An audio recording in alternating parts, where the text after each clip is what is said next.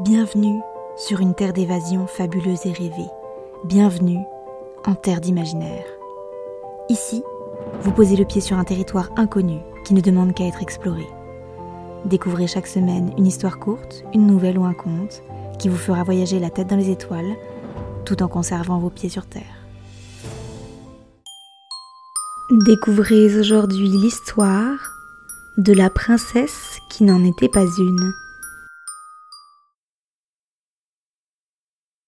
Eléa était la princesse du royaume de l'or. Pourtant, rien ne le laissait paraître. Ses parents étaient à deux doigts de la renier, tant elle n'en avait pas l'apparence attendue par les traditions. La princesse avait les cheveux bien trop courts, portait beaucoup trop souvent des pantalons d'homme, et passait plus de temps avec les gens du peuple qu'à la cour.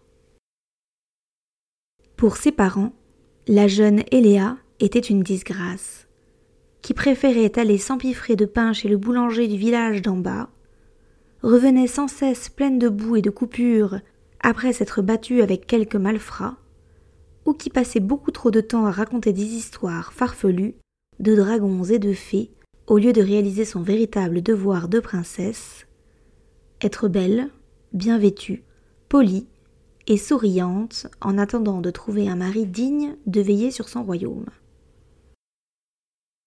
Ce que ses parents ne voyaient pas, c'était qu'Eléa était une jeune fille spontanée, qui suivait ses envies et son instinct. Ainsi, elle préférait aller manger une miche de pain avec le boulanger après l'avoir aidé à porter des sacs de farine devenus trop lourds pour son vieux dos.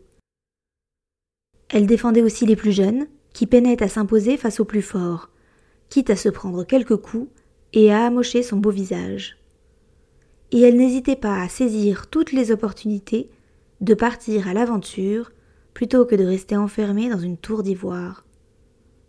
Ainsi, la princesse Eléa était bien plus princesse que ses parents ne pouvaient l'imaginer, car elle était courageuse, mettait les besoins de son peuple avant les siens, et préférait voir le monde par elle-même que depuis un château hors du temps et de la société.